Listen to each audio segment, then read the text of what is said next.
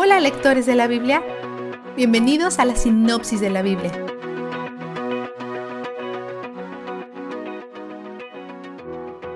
Ayer Pablo comparó nuestros cuerpos con vasijas de barro y hoy, en su tercer carta a los Corintios, los compara con tiendas de campaña.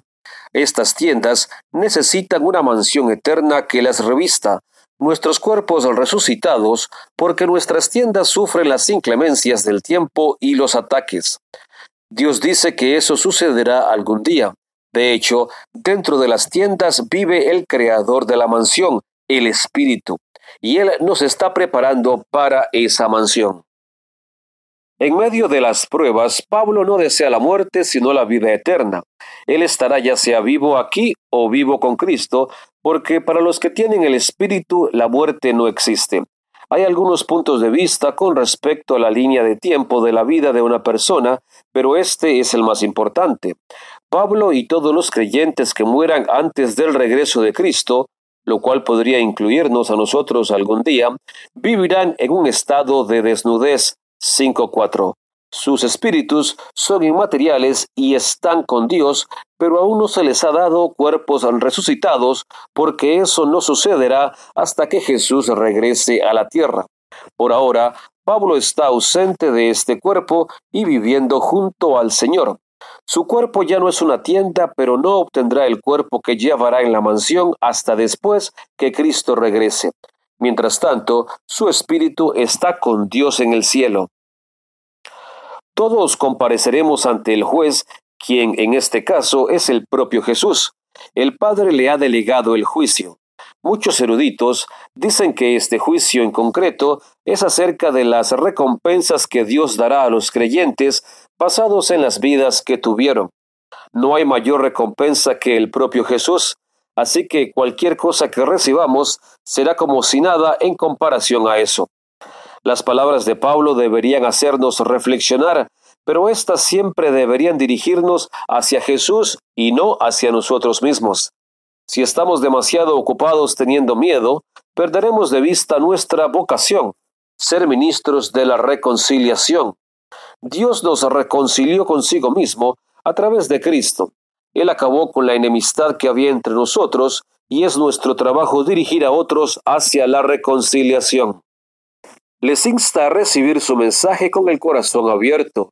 Si nuestros corazones aman lo correcto, no caeremos en la trampa de amar lo incorrecto.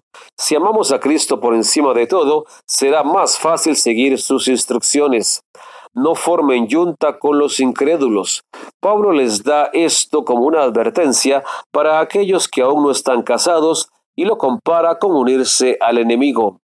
Estas palabras son probablemente difíciles de escuchar para muchos de sus lectores, especialmente en una cultura mundana.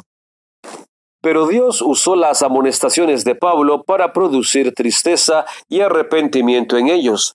La tristeza que proviene de Dios, como la que tuvo Pedro, produce arrepentimiento y vida, mientras que la tristeza mundana, como la que tuvo Judas, conduce a la muerte. Pablo pidió a todas las iglesias que recolectaran dinero cada domingo como fondo de ayuda para los cristianos de Jerusalén. La iglesia de Macedonia fue abundantemente generosa, pero los corintios lo olvidaron o lo ignoraron. Pablo los insta a ser generosos.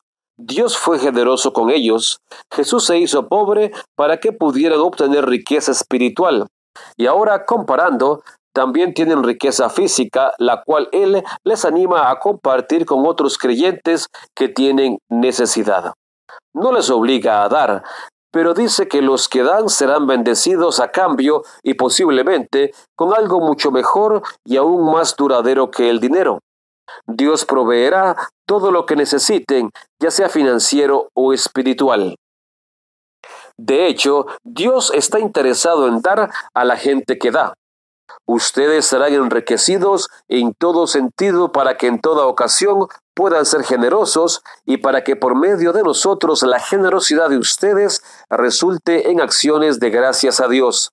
Somos bendecidos para bendecir, para que Dios sea alabado. Somos transmisores de su provisión y alabanza. Vistazo de Dios. En sus pruebas extremas, hay una cosa de la que no dejan de hablar, su persistente júbilo.